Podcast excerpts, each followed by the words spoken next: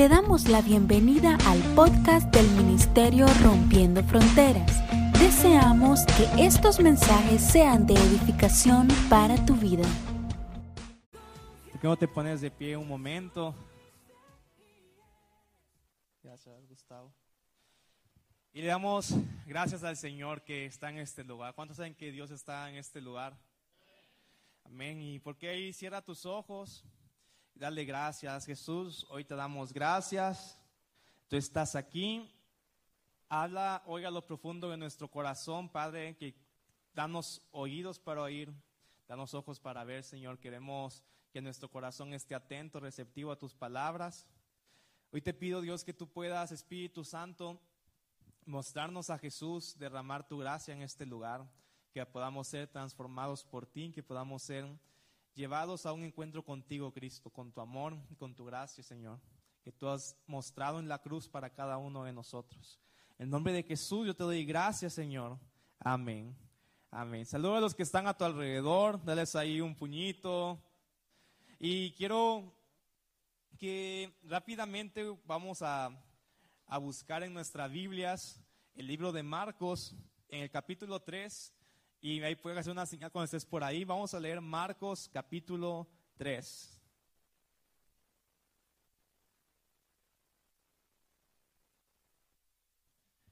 Estamos por ahí. Voy a estar leyendo la, la nueva Biblia de las Américas. Y si no traes Biblia, puedes también leer en pantalla que vamos a estar mostrando el pasaje. Y dice aquí que otra vez entró Jesús en una sinagoga y había allí un hombre que tenía una mano seca. Di conmigo, una mano seca. Como si hablaras en lenguas, di una mano seca. Y lo observaban para ver si lo sanaban en el día de reposo para poder acusar a Jesús. Y Jesús le dijo al hombre que tenía la mano seca, levántate y ponte aquí en medio. Y entonces Jesús le dijo a los otros, ¿Es lícito en el día de reposo hacer bien o hacer mal, salvar una vida o matar? Pero ellos guardaban silencio y mirando con enojo a los que lo rodeaban y entristecido por la dureza de sus corazones, le dijo al hombre, extiende tu mano. Y él la extendió y su mano quedó sana. Amén. Hoy quiero titular este mensaje, extiende tu mano. Ya que está junto, extiende tu mano y ahí levántale. Si no, de la mano al que tienes ahí junto para que la extienda.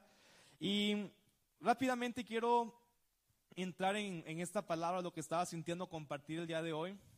¿Y cuántos de aquí pueden levantar su mano si se consideran que son imperfectos? Aquí diga que yo soy imperfecto. Todos aquí somos imperfectos, ¿verdad? No es un problema ser imperfecto, porque todos somos imperfectos y estamos siendo procesados por Dios, estamos siendo transformados por Jesús. Nadie de nosotros es imperfecto y realmente a veces el problema no es tanto nuestra imperfección, sino qué hacemos con nuestra imperfección, cómo reaccionamos cuando nos damos cuenta de aquellas situaciones que que de repente nos sale un carácter. Por ejemplo, a veces nos pasa que creemos que somos tranquilos y hay una situación que, ¡pum!, te enojaste y tú dices, no entiendo cómo me pude haber enojado tanto porque ni siquiera yo era consciente que tenía como ese enojo adentro de mí. Entonces hay veces que nos van a estar como saliendo y reluciendo imperfecciones, cosas que todavía necesitan ser trabajadas en nuestro corazón. Y como te digo, el problema no es la imperfección porque todos la tenemos, sino es ¿Cómo reacciono? ¿Qué hago con aquello que me estoy dando cuenta que se está revelando en mi corazón que todavía necesita ser trabajado por el Señor? Y todos tenemos esas áreas, ¿verdad? ¿Qué vamos a hacer con aquello que Dios nos muestra? Sabes que muchas veces cuando nos damos cuenta de algo que nos está incomodando, algo que nos está doliendo, que nos causa estrés, ansiedad, enojo, Muchas personas a veces lo que hacen es huir. Huyen del problema. ¿Cuántos alguna vez han tenido como, se han enojado con alguien y en vez de tal vez acercarse para arreglar la situación, mejor evitas a la persona? ¿Alguien ha evitado a una persona alguna vez así? Yo lo he hecho también varias veces. Eso se llama huir al problema. Es una reacción que a veces tenemos ante una imperfección. En vez de buscar resolver, ¿qué hacemos? Huimos del problema, evitamos a la persona y más si le debemos dinero. ¿verdad? Si le debes cinco mil empiras, uy, ni, ni, voy a ir. Mire, hay gente que a veces así pasa y hasta dejamos de asistir a nuestra reunión de la iglesia porque le debemos dinero al hermano y dice, es que ese hermano va a llegar al culto y no quiero que me vea ahí. Y huimos del problema. Y como te digo, más que la imperfección, el problema es cómo estás reaccionando. Estás huyendo.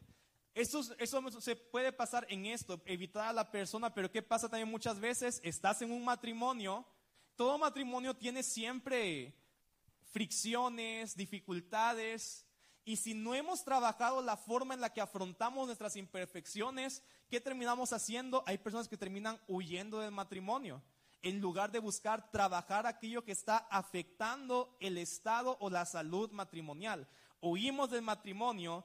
En adolescentes, por eso es que a veces pasa que tienen uno, dos, tres novios, porque como no hay una madurez emocional en su corazón, ante el primer problema que hacemos, pues mejor me voy con otra, ¿verdad? Y hay muchos peces en el agua, entonces ¿para qué estar aquí gastando mi madurez emocional y me voy buscando a alguien más en el mar del amor? ¿Alguien, alguien, alguien le fue así? No, tienes que levantar la mano si te pasó eso, pero, pero es común, ¿verdad? Y por eso a veces decimos a, a la gente que hey, hay que madurar emocionalmente para que entonces las relaciones, en vez de lastimarte, den fruto a futuro. Porque huimos, abandonamos trabajos, abandonamos proyectos ante la primera dificultad, abandonas un emprendimiento, porque ¿qué haces? Huyes. Y sabes que a veces huir también no es como alejarte completamente, sino es buscar un escape en otra cosa que te distraiga de aquello que no quieres afrontar. Es otra forma en la que también a veces huimos del problema. ¿Estamos aquí? Miren, hay gente que su trabajo a veces es su escape y prefieren tal vez tienen problemas en casa que no han resuelto, que no han querido afrontar, entonces se refugian en su trabajo, se absorben en él, trabajan horas extra eh, y buscan pasar el mayor tiempo posible porque lo que menos quieren es llegar a casa donde ya se encuentran con un problema que tienen que afrontar. Entonces mi trabajo se puede convertir en mi escape, en mi huida. Hay gente que tal vez huye en una adicción. No quiero afrontar el problema, me está estresando, me está causando ansiedad y busco entonces un escape como el alcohol, busco un escape como una droga, busco escaparme en la pornografía, busco escaparme en tantas cosas porque no estoy teniendo esa capacidad de enfrentar el problema que tengo. Y sabes también que hay, hay veces que hay, perdón, hay, quién sabe qué dije. Hay veces que incluso la iglesia se puede convertir en un escape para muchos, que en lugar de estar tal vez viniendo con el deseo de crecer en Jesús, de conocerlo a Él, la iglesia para muchos se convierte también en un escape. A lo mejor igual no quieres estar en casa y te anotas a todas las reuniones de oración, a todos los grupos, porque lo que menos quieres es estar en tu casa y vas a la iglesia no para buscar a Jesús, sino para escaparte de una situación en la cual no quieres afrontar. ¿Alguien está aquí? Pero yo sé que no estamos aquí hoy por eso, ¿verdad? Hoy estamos porque queremos adorar al Señor, entregarle nuestras vidas. Pero de verdad, si no procesamos la forma en la que confrontamos, resolvemos los problemas que tenemos en la vida, incluso el buscar a Dios se puede convertir en eso. Un escape de una situación que no estoy trabajando en mi interior. Hay gente que huye, hay gente que lo que hace es luchar amargarse, enojarse y pasan todo el tiempo así, ¿verdad? Como bravos. Es como que saben que tocas tantito un botón y ya se ponen en modo furioso. ¿Y qué es lo que hace muchas veces ponerse en modo furioso? Es también un escape de decir, no te me acerques porque estoy enojado, no estoy dispuesto a confrontar, no estoy dispuesto a sentarme a hablar, mírame qué enojado estoy. Y de esa manera que hacemos también, creyéndonos mostrarnos como muy potentes con el enojo, en realidad lo que estamos ocultando es la impotencia de no poder resolver un problema de manera pensante, de manera que confronte no lo exterior de, de nuestro cuerpo, de nuestras emociones, sino que realmente mostrar lo que hay en nuestro corazón. Entonces hay gente que pasa enojada, amargada, y es simplemente el cascarón que se hacen para no confrontar los verdaderos problemas internos que están teniendo. ¿Alguien se siente identificado un poquito? la gente que se enoja y se esconde termina también culpando a otros, ¿verdad? Todo es culpa de mi esposa, de mi esposo, de mi suegra, de mi suegro, del gobierno, de los pastores, de mi líder, de mi iglesia. Terminamos culpando a todos igualmente como un escape, una huida de confrontar lo que está en nuestro corazón, de quitarnos la responsabilidad, siempre encontrar un responsable más que no sea nosotros. Y hay personas que cuando, bus cuando se dan cuenta de esas imperfecciones, lo que hacen es esconderse. Y a veces, como decía hace un momento, te puedes esconder en una adicción, pero sabes que yo estaba reflexionando que una de las formas más común en, la que a veces nos en las que a veces nos escondemos para no confrontar con nosotros mismos las imperfecciones que tenemos es sobreexaltar o solo enfocarnos en las cosas que somos buenos como para que se nos olviden las que necesitan ser trabajadas. Y eso me pasa bastante seguido porque, tanto personalmente, pero también es bien común que, por ejemplo, a veces se nos acerca una persona, a Cindy y a mí, que quieren platicar les preguntamos como, hey, ¿cómo estás, verdad? ¿Y qué has hecho de tu vida? Y siempre uno como que lo que habla naturalmente es, no, mira, acabo de recibir un ascenso en el trabajo, me fue esto, y, siempre estás como hablando al principio todo lo bueno. Y hay un montón de cosas malas también. ¿No es así? Pero a veces cuando solo te enfocas en hablar lo bueno, es también crearte un escondite para que se te olvide lo malo que tienes que trabajar. y a veces Dios nos pone como un discernimiento, es que hay algo ahí, pero no lo quieres sacar no quiere confrontarlo y Dios no va a poder entonces trabajar lo que estamos escondiendo. Y que estamos, ah, qué bueno que, qué bueno que estás pasando por todo eso, pero ¿y cómo va tu matrimonio? ¿Y cómo va la relación con tus hijos? Y como que a veces hay que ir indagando y metiéndose para irle sacando como a la gente del escondite y sacar aquellas cosas que necesitan ser trabajadas por el Señor. Todos nos escondemos. ¿Alguien se siente identificado con lo que estamos diciendo? Siempre decimos lo que nos va bien y hasta el final, ya si tengo que sacarlo, si la presión es mucha, ya como que expongo un poquito lo que está mal e imperfecto. Yo leía un libro, y no les voy a leer toda la tabla, ¿verdad? Es un libro que con los líderes estamos leyendo que se llama La iglesia emocionalmente sana. Y habla de que justamente cuando personas se dan cuenta de su imperfección, pueden levantarse o poniendo como una defensa de orgullo o el otro camino es mostrarse humillados, vulnerables y mostrar lo que tienen. Y algunas características rápido, ya dije varias, pero quiero que la gente diga, sí me identifico y que diga, la verdad sí lucho con eso. Dice aquí que una persona que ha levantado una barrera de orgullo ante sus imperfecciones, muchas veces es cautelosa, defensiva, como dije, se concentra en las partes positivas, fuertes, exitosas de sí mismo. También dice aquí que naturalmente suele concentrarse mucho en los defectos de otros para no ver los suyos. Da sus opiniones, sus opiniones aun cuando no se les pregunta. ¿Quién hace eso? No te preguntaron tu opinión, pero tú tienes que ahí meter tu opinión, ¿verdad?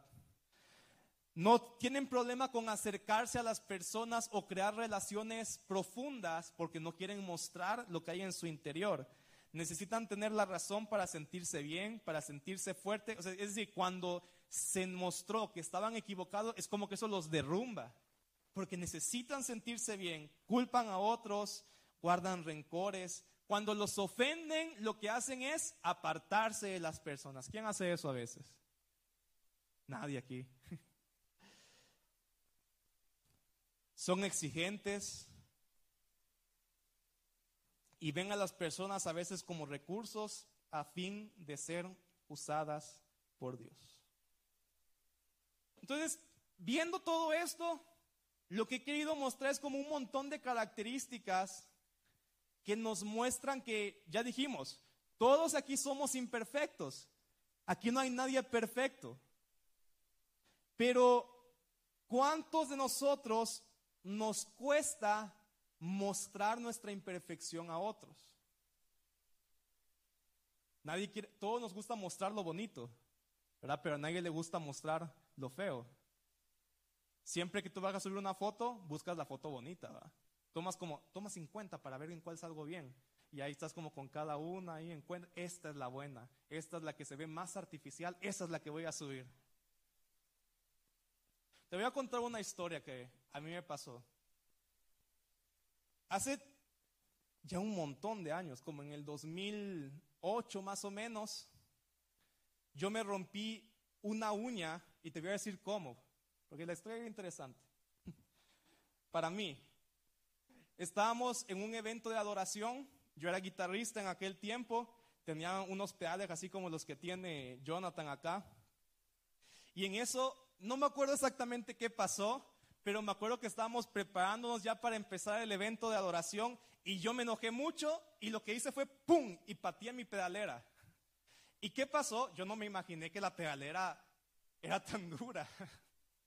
Me rompí la uña, pero no solamente me la rompí, sino que, bueno, tuve que ir al doctor para que me sacaran la uña y todo eso. Y bueno, y me la sacaron, ¿verdad? Porque me había roto de un golpazo que me di que sufrí. ¿Quién se ha pegado una vez en el dedo chiquito del pie? Eso es como un recuerdo del Señor que seguimos en la caída y que solamente cuando Él venga se va a ir todo el dolor, ¿verdad? Y, pero esa vez de verdad fue un dolor tan fuerte. Y bueno, me la sacaron y después me, me volvió a crecer la siguiente uña, porque vuelve a crecer, ¿verdad? Pero esa uña me creció súper, súper débil. De modo que un día fui a jugar fútbol y no fue que me pisaron, no fue que le di un punterazo al balón, nada, nada. O sea, di un golpe al balón y se me volvió a romper la uña. Entonces volví a ir al doctor y ahí me dijeron, es que lo que pasa es que ya te dañaste la matriz. Ahí me di cuenta, yo también tengo matriz. Y entonces me dijeron, entonces ya nunca te va a volver a crecer fuerte la uña. Ya siempre va a ser como bien débil y cualquier cosa te la va a romper. Y así me pasa, de verdad. O sea, es, es, es desgastante a veces eso, porque cualquier cosa, si alguien viene sin querer me pisa, ya se rompió la uña. O sea, si juego fútbol, se rompió la uña. El otro día fuimos a casa de una persona aquí en la iglesia, estábamos comiendo y descubrimos que tenía un aro de básquetbol. Y yo dije, no puede pasar esto aquí, hay que demostrar quién es el mejor. Entonces salimos y empezamos a jugar, pero ese día yo andaba de botas.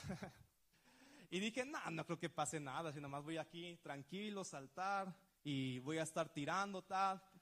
Bueno, el punto es que yo tenía unas botas bien duras, ¿verdad? Altas y todo, y con eso estaba brincando, pues cada vez que brincabas como que vas haciendo un poquito de, fricción. Ah, tranquilo. Cuando llego a la casa y me quito zapatos, me di cuenta que me había roto las dos uñas, la del gordo derecho y la del gordo izquierdo. Ahora, como la izquierda, como la izquierda no la tenía enferma, esa solamente le salió como un moretoncito, ¿verdad? Y cuando creció, se, corta y, ya, se fue. La otra, como ya no sirve, igual otra vez se, se rompió toda, se levantó, no me la podía cortar. O sea, incluso, no sé si es como, como, si hay gente asquerosa aquí tal vez le puede dar asco, ¿verdad? Pero como se me va rompiendo, se va poniendo como un poquito más seca porque está muerta, por así decirlo, la uña, la parte que se rompió. Hasta que me la corto ya se me quita. Entonces, a mí, por, por, por eso, muchas veces no me gustaba cuando tengo la uña rota, ahorita no la tengo rota, gracias a Dios, pero la tengo hasta la mitad del dedo. No me ha crecido la otra mitad. Así que si un día me ven los pies, no sé por qué situación me verían los pies, van a ver que solo tengo media uña ahorita. Y me crece lentísimo porque no me sirve la matriz. O sea, me tarda como dos años en que me crezca completa. Entonces ahí estoy esperando en el Señor. Pero cuando la tengo rota, como te decía, no me gusta mostrarla porque se ve fea. Entonces yo me identifico con este hombre que leíamos que él dice que no tenía una uña seca o muerta, sino que tenía toda la mano muerta. Lo leímos, ¿verdad? Marcos 3. Ahora, este hombre, yo no sé cómo se vería una mano seca, pero normal no se vería. Yo me la imagino que se vería como amarilla, negra, no sé exactamente cómo sería, pero probablemente no sería algo que tú quisieras estar como presumiendo, ¿verdad? O sea, como no pondrías en tu perfil, este, Hosman, el hombre de la mano seca, y tu mano seca en tu foto de perfil. O sea, sería algo que más bien buscarías ocultar y que ya solo si fue muy necesario mostrarle a la gente. ¿No es así? No andarías presumiendo. Y cuando Jesús se encuentra con este hombre de la mano seca, si ponemos atención a las instrucciones que le das, a Jesús dice que él quería sanarlo, pero antes de sanarlo, él le da unas instrucciones que le, dice, o sea, lo primero que le dijo es, ponte en medio de todos. Pues ahí va como, se pone en medio de todos, ¿verdad? Entonces todo, ya era el centro de atención este hombre de la mano seca, que a lo mejor hasta usaba guante o no sé qué usaba para que no le vieran, y él estaba ahí en el centro. Y lo segundo que Jesús le dice es, ahora extiende tu mano. Y a lo mejor si esta era la seca, pudo haber dicho como, la derecha, ¿verdad? Y Jesús, no, no, extiende la mano, no la buena, extiende la mano, la muerta, la seca, la fea. Estaba el hombre, todos lo estaban viendo, y la instrucción es, muestra tu mano seca. Entonces, este hombre dice la palabra que él la extiende y en el momento que él la extendió y la mostró, su mano quedó sanada. Y yo lo que te quiero decir con todo esto es que Dios quiere que puedas exponer tus debilidades, tus imperfecciones, porque solo aquello que expones delante de Dios es lo que Él puede sanar. Hay un pasaje bien famoso que dice que Dios se perfecciona en nuestras debilidades, pero no se va a perfeccionar en una debilidad que estás ocultando, sino solamente en aquella que estás mostrando, exponiendo, presentando al Señor, presentando a otras personas. Solo en esa debilidad que expones, Él puede trabajar. En las que están escondidas, Él no puede hacer nada. Solo en aquello que tú muestras es lo que Él quiere trabajar. Y todos aquí estamos llenos de imperfecciones que necesitan ser presentadas delante de Dios para que Él trabaje en nosotros, ¿verdad? ¿Alguien está conmigo? ¿Cuál es el problema con huir de mi imperfección, con el encontrar un escape, con el mostrarme enojado para no confrontarlo que todo eso que no expongo delante del Señor va a seguir ahí muerto, seco, pudriéndose más, volviéndose cada vez peor en mi vida, hasta que diga, hoy tomo la decisión de ya no ocultar más mi dolor, ocultar más mi pecado, ocultar más mi imperfección, mi falta de carácter, y la voy a exponer, la voy a mostrar delante de Dios para que Dios pueda hacer algo en ello dos cosas de cómo podemos empezar a poner en práctica esto. La Biblia dice en Primera de Juan 1, del 8 al 9, dice, si afirmamos que no tenemos pecado, lo único que hacemos es engañarnos a nosotros mismos. ¿No que si está aquí también? Dice, si afirmamos que no tenemos pecado, si decimos, no, yo ese problema no lo tengo, no, vieran que yo esa falta de carácter ya la superé, ya lo vencí, eso fue en el pasado. a veces que estamos como en este punto de negar nuestra imperfección y que dices, solamente te estás engañando a ti mismo y no vives en la verdad. ¿Y cuántos saben que la verdad es lo que nos hace libres? Y si no vivo en la verdad no puedo ser libertado. Cuando lo oculto, cuando lo niego, me engaño a mí mismo y niego que el poder de la verdad actúe en mi ser. Y el versículo 9 dice, pero, di conmigo, pero si confesamos nuestros pecados a Dios, Él es fiel y justo para perdonar nuestros pecados y limpiarnos de toda maldad. Si tú quieres empezar a exponer aquellas áreas de tu vida que necesitan ser transformadas, el primer paso que tienes que dar es confesar tus pecados delante de Dios para ser, di conmigo, perdonado. Vamos a, decirlo. Número uno, di conmigo, Confiesa tus pecados delante de Dios para ser perdonado. Bueno, pero hay una segunda parte, que es la que a veces nos cuesta más. Santiago 5:16 dice, Santiago 5:16 dice, confiésense los pecados unos a otros y oren los unos por los otros para que sean sanados. Y conmigo, sanados. Entonces, la segunda parte de exponer mis imperfecciones es que yo necesito confesar mis pecados y debilidades a otras personas, digo conmigo, personas para ser sanado. O sea, quiero que entendamos la aplicación completa de lo que la palabra nos está diciendo. O sea, en primer lugar hemos dicho, todos tenemos imperfecciones y si tú la ocultas, Dios no puede hacer nada ahí. Tienes que exponerla para que Dios trabaje, pero exponerla es, lo expongo delante de Dios y cuando lo expongo delante de Dios recibo perdón. Pero para poder recibir sanidad interior, sanidad del corazón, eso no es con Dios, eso es exponerlo con otras personas. Te voy a poner un ejemplo. Imagínate que tal vez tú cometiste algo en contra de tu esposa. Y es algo que por dentro te está carcomiendo, te sientes incómodo, no puedes a veces ni dormir, tienes una ansiedad porque estás cargando eso en tu interior. Entonces el primer paso es confesarlo delante de Dios. Y tú vas y te presentas, Señor, hoy quiero presentar y arrepentirme por esta falta que cometí delante de, en contra de mi esposa. Dios te perdona en ese momento. Pero yo te aseguro que si solo lo dices delante de Dios, aunque te ha perdonado, vas a seguir con la carga.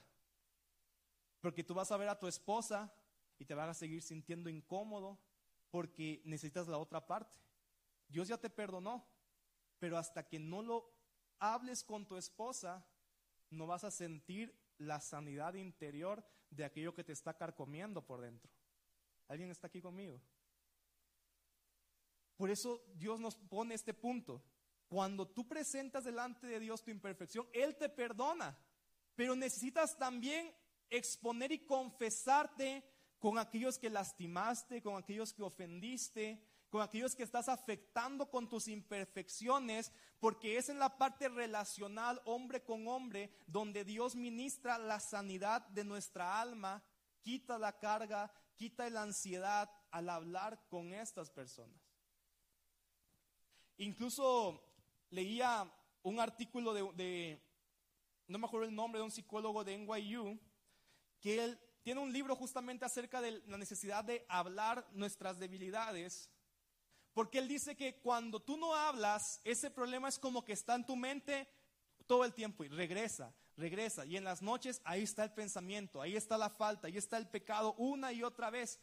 Y cuando uno permite que un pecado, pero aunque un pensamiento se repita una y otra vez en nuestro cerebro, lo que hace es que crea como una red neuronal que hace que nuestro cerebro ya no solamente lo piense como algo externo, sino que ya siempre va a pensar de esa manera y lo va magnificando, lo va haciendo más grande, ah, porque le estamos permitiendo que haga como una cabida en nuestra mente y se va como llenando todo de ese pensamiento. Entonces Dios quiere, dile al que está junto, que tú puedas confesar tus pecados y debilidades tanto a Dios, pero también con las personas que te rodean.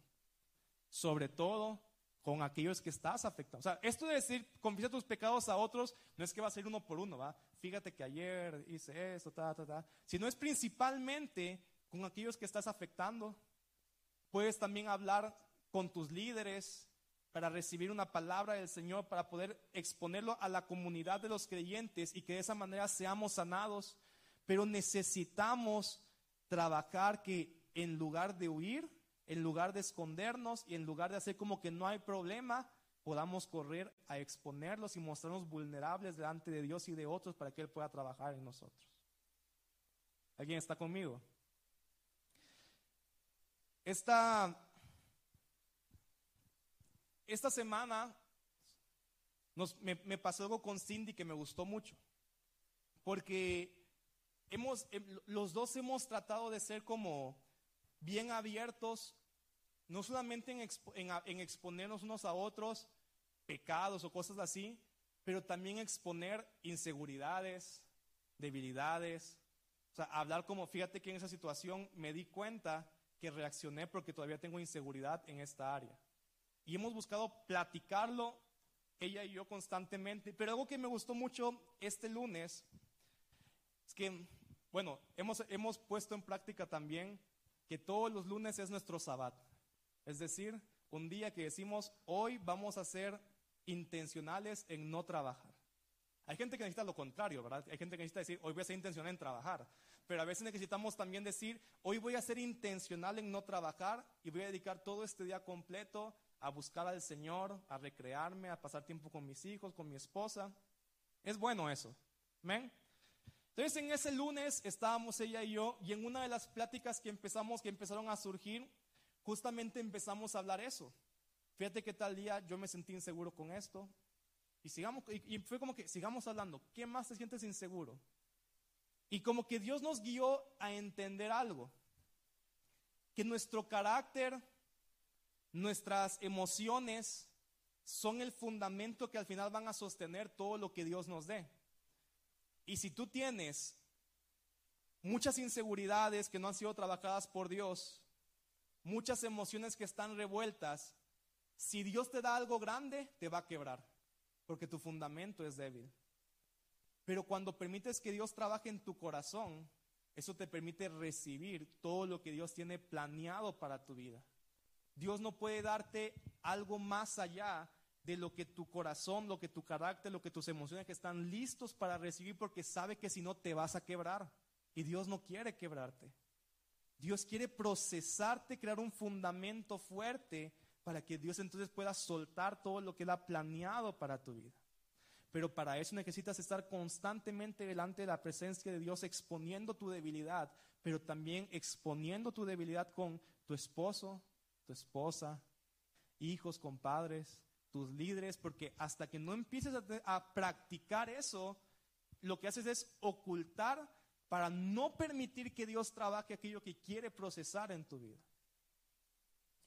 Una buena práctica te dejo, si tú estás casado, sé intencional en sentarte y decir, estas son mis inseguridades.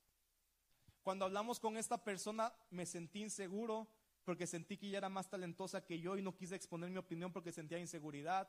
Cuando estaba con esta persona me sentí rechazado y me doy cuenta que todavía tengo temor al rechazo. Cuando estuve en esa situación sentí que no podía y por lo tanto me quedé callado, no pude hablar y exponer lo que realmente sentía.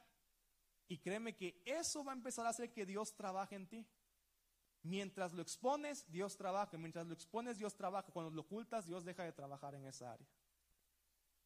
Pero sabes que algo sumamente importante, y es con lo que quiero cerrar hoy, es que Dios nos manda a confesarnos delante de Él y a confesarnos delante de otros, pero esto solo es posible cuando creamos un ambiente lleno de la gracia de Dios. Ayer estuvo, estuvimos en una reunión de escuela de avivamiento y tuvimos de invitado al pastor Didier Sorto y que estuvo contando una historia de que cuando él era chico iba a una iglesia en la cual en la, en la entrada había como un pizarrón que decía, estos son los que están en disciplina. Y decía aquí, ¿verdad? Como Julio Sauceda está en disciplina por haberse robado el café que era para todos el, día del servicio. Javier Juárez está en disciplina por haberse comido las donas que eran para el coffee break de escuela de Ibamien. Y, y, o sea, y el punto es que tú podías llegar a la iglesia y entrar y ver como, ay, se están disciplinando uy, ese estuvo bueno, ese pecado, sí se merecía la disciplina, ¿verdad? Y, no, hombre, qué tremendón, tan tranquilo que se veía el hermanito. Y, y, así, así era la dinámica. Ahora, ¿quién se iba a querer confesar sus debilidades en un ambiente lleno de legalismo, donde cuando exponías algo que era castigo inmediatamente? Nadie se iba a querer exponer porque sabías que inmediatamente venía el castigo. Y, déjame decirte algo, porque eso no solamente aplica para la iglesia, sino que un esposo va a tener dificultad para hablar con su esposa cuando su esposa, en lugar de crear un ambiente de gracia, crea un momento que si encuentra imperfección en su esposo, lo rechaza, lo juzga, lo critica y al revés igual. Una esposa no va a tener la capacidad de poder acercarse a su esposo a confesar sus debilidades e inseguridades si el esposo, en lugar de crear un entorno seguro, un ambiente de gracia, crea también un punto de decir que ¿Cómo es posible que estés luchando con eso? ¿Cómo es posible que no puedas vencer esas cosas, que tengas esas debilidades cuando llevas ya tanto tiempo casada conmigo? Y si creamos ese tipo de ambientes en casa, estamos cerrando la gracia de Dios para que por medio de la confesión pueda haber un ambiente también de transformación en casa. Y tal vez los hijos no quieren entonces acercarse a sus padres a hablar sus debilidades porque saben que lo que va a venir del padre inmediatamente es castigo, crítica, juicio, pero no va a encontrar gracia en su padre que lo ayude a poder vencer aquello que está presentando y exponiendo delante de él. Pero cuando los padres pueden crear un ambiente de gracia en su casa, sus hijos se pueden acercar confiados a ellos porque saben que lo que van a encontrar es dirección. Puede haber corrección, porque si es necesario corregir, se corrige, pero es una corrección en amor que lo que busca es el fruto de que haya una transformación en la persona. No es aplastarla, sino que es levantarla a lo que Dios planeó para la vida de esa persona. Entonces solamente podemos crear un ambiente de confesión y transformación cuando creamos en la iglesia un entorno de gracia, cuando creamos en las casas un entorno de gracia, del amor de Dios, en los cuales la gente puede saber que si se acercan a hablar con el pastor, a hablar con un líder, lo que van a recibir es la dirección de Dios, la corrección en amor si es necesario corregir también, pero lo que nunca van a hacer es aplastarlo, juzgarlo, sino es levantarlo para que sea transformado conforme a lo que Dios planeó para su vida. Y crear un ambiente de gracia es responsabilidad de todos nosotros. Pero solamente vas a poder crear tú un ambiente de gracia en tu casa cuando en primer lugar reconozcas la gracia de Jesús sobre tu vida. ¿Cómo no vas a perdonar a tu esposo, a tu esposa, de algo que es nada comparado con lo que Cristo ya te perdonó a ti? ¿Cómo no vas a perdonar a tus hijos si la ofensa que ellos tal vez hicieron en tu contra es nada con la ofensa que Jesús ya perdonó de tu vida en la cruz. Hasta que reconoces cuánta gracia Jesús ha derramado sobre tu vida, te conviertes también en una persona que crea ambientes de gracia, donde las personas pueden exponer sus debilidades sin temor a ser rechazados, sin temor a ser criticados, sin temor a que ya no, me, ya no me, te voy a, ver igual que te veía antes de que me contaras ese problema. Nosotros siempre le decimos a la gente, lo que nos cuentes no nos asusta. hemos oído un montón de cosas y créeme, no nos vamos a asustar. Y no te vamos a ver diferente, no te vamos a ver menos, sino más bien aplaudimos las personas que tienen el valor de acercarse a alguien y decirle, estoy pasando por esto, necesito ayuda. Porque esas son las personas con las que Dios trabaja. Esas son las personas las que Dios transforma. El que se quiere mostrar perfecto nunca va a ser perfeccionado por Dios. Pero el que se muestra imperfecto, tal como es, lleno de inseguridades, lleno de, de, problemas emocionales, lleno de pecados, esa es la persona en la que Cristo trabaja. Esa es la persona en la que Cristo forma y en la que puede construir a alguien capaz de poder llevar la carga de Cristo aquí en la tierra. Iglesia, créeme que Cristo no está buscando castigarnos, sino perdonarnos y transformarnos. Y por eso la palabra nos dice, acércate confiadamente, acércate confiadamente al trono de gracia, porque vas a encontrar misericordia. No vas a encontrar dolor, no vas a encontrar rechazo de parte de Dios. Acércate confiadamente al trono de gracia porque vas a encontrar perdón. Si lo ocultas, si no lo hablas, te vas a estar hundiendo más y más y más en esa imperfección. Pero cuando algo sale a la luz de Cristo, la luz de Cristo trae vida, trae transformación, trae perdón, trae misericordia, nos transforma por medio de la gracia de Jesús. Quiero que te pongas de pie hoy. No sé si me acompaña alabanza.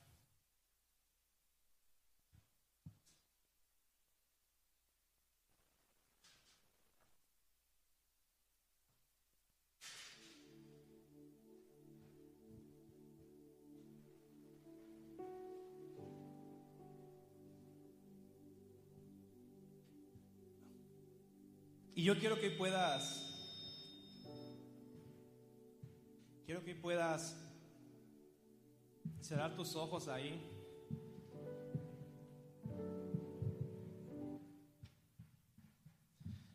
Que puedas preguntarle al Espíritu Santo Probablemente tú ya lo sabes.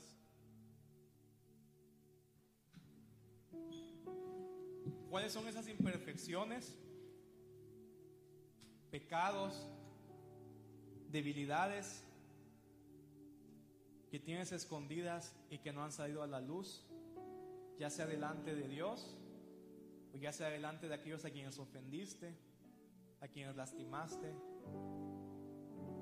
Piénsalo y piénsalo no para condenación, porque no es para condenarte que pienses en eso. Es porque necesitas sacarlo para ser tocado por el poder de la gracia de Cristo.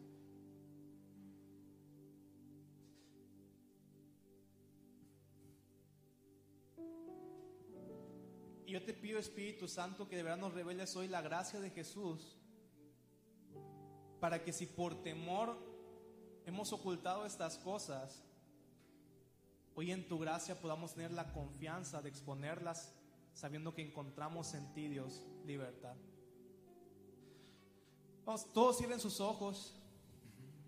Y yo quiero que si de verdad hoy ya has pensado algo, que sabes que ahí está, que hasta te causa ansiedad, que hasta te causa enojo contigo mismo, te hace sentir incluso un autodesprecio muchas veces, o tal vez no tanto así, pero que sabes que lo has dejado y no has sacado a la luz. Solamente de manera simbólica quiero que puedas ahí levantar tu mano si has reconocido algo en este momento para saber que Dios está trabajando aquí en esta casa. Si hay algo ahí que tú ya sabes, esto lo he estado escondiendo, esto no he presentado delante de Dios, esto no he confesado delante de su presencia. Esto, tal vez ya se lo confesé a Dios, pero no se lo he confesado a aquel a quien lastimé. Solamente ahí puedes levantar tu mano. Quiero saber que, que Dios está haciendo algo. Y vamos a hacer hoy, hoy probablemente aquí podemos hacer el primer paso, el segundo no. El segundo es hablarlo después con la persona que ofendiste, pero también te recomiendo hablarlo con un líder, hablarlo con un pastor de la casa, para recibir dirección de Dios, para poder orar por ti. Pero hoy, hoy lo que sí podemos hacer en este momento es el primer paso. Y es presentarle al Señor aquello que hemos estado ocultando. Y yo estoy seguro que, que hoy vas a recibir perdón. Porque si perdonamos nuestros pecados, Él es fiel y justo para perdonarnos y limpiarnos de nuestra maldad. Así que yo quiero que ahí de manera personal si ya pensaste en aquello que sabes que está ahí y que necesita ser sacado a la luz, preséntalo con toda confianza delante de Cristo hoy, porque Él está aquí para perdonar, Él está aquí para sanar, Él está aquí para limpiar. Él sabe que eres imperfecto, no se asusta de tu imperfección. Él más bien quiere que te acerques a Él para poder ayudarte en tu camino para poder ayudarte en lo que está por delante, para que puedas salir de aquello que te está destruyendo a ti y a otros y a tu familia tal vez. Preséntaselo a Dios. Puede ser un pecado, una inseguridad.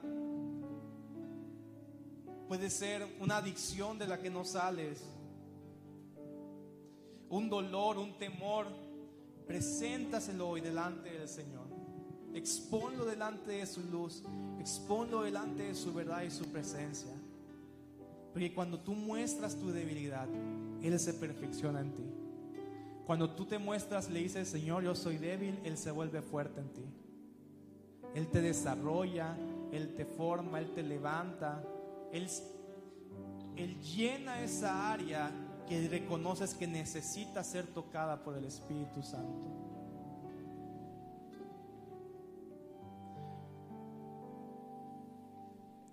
tu gracia, Espíritu Santo. Y oro para que aquellos, Señor, que se han sentido débiles y de no poder salir de ese hoyo. Yo te quiero decir, somos débiles, no podemos, pero con Cristo sí podemos. Cuando tú le dices, estoy en este problema, estoy en esta cárcel en mi alma, estoy en esta prisión en mi corazón y mi mente, Él te rescata. Mientras más débil te muestras, más fuerte se vuelve Él en ti. Ven Jesús. Espíritu Santo, hoy pido tu fortaleza, hoy pido tu perdón, hoy pido Señor que tú reveles tu gracia, tu amor, cuánto nos amas, cuánto anhelas nuestras vidas, cuánto anhelas Señor vivificarnos, transformarnos, llenarnos de tu luz Jesús. Yo oro hoy Dios que podamos ser tan conscientes de tu gracia, ser tan conscientes de cuánto nos estás perdonando tú a nosotros, para que ahora nosotros podamos construir entornos de gracia en nuestra casa, con nuestras esposas, nuestros esposos, Señor, con los hijos, con los amigos, Dios. Padre, con las personas que tú nos has puesto para liderar en la iglesia, haznos, Señor, gente que puedan crear atmósferas de gracia donde las personas puedan acercarse con confianza, sabiendo que lo que van a recibir es perdón, es ayuda. Lo que van a recibir, Señor, es tu dirección para poder abandonar aquello que nos está lastimando, Señor. Pero que no van a recibir juicio, no van a recibir rechazo, no van a recibir condenación, Jesús. Porque hemos reconocido que primeramente fuimos perdonados nosotros por todas las faltas que cometimos delante de ti. Hoy permítenos, Padre, crear hogares llenos de la gracia de Dios, donde los hijos, en vez de correr a contarle tal vez a un amigo, pueda correr a su padre, pueda correr a su madre, porque encuentra confianza y encuentra el abrazo de Dios en ellos. Padre, donde un esposo, en vez de correr con un amigo, una esposa, en lugar de correr con otra persona, puedan correr el uno al otro, porque sabe que lo que encontrará con su esposo, con su esposa, no será rechazo, sino que será gracia. Será gracia, Jesús.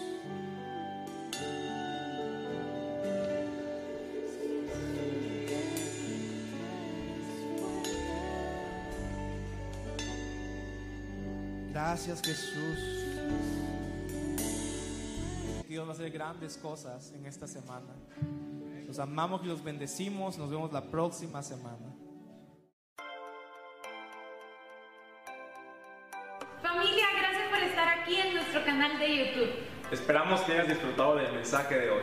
Te invitamos a suscribirte y seguirnos en todas nuestras redes sociales para mantenernos en contacto. Nos vemos el próximo domingo.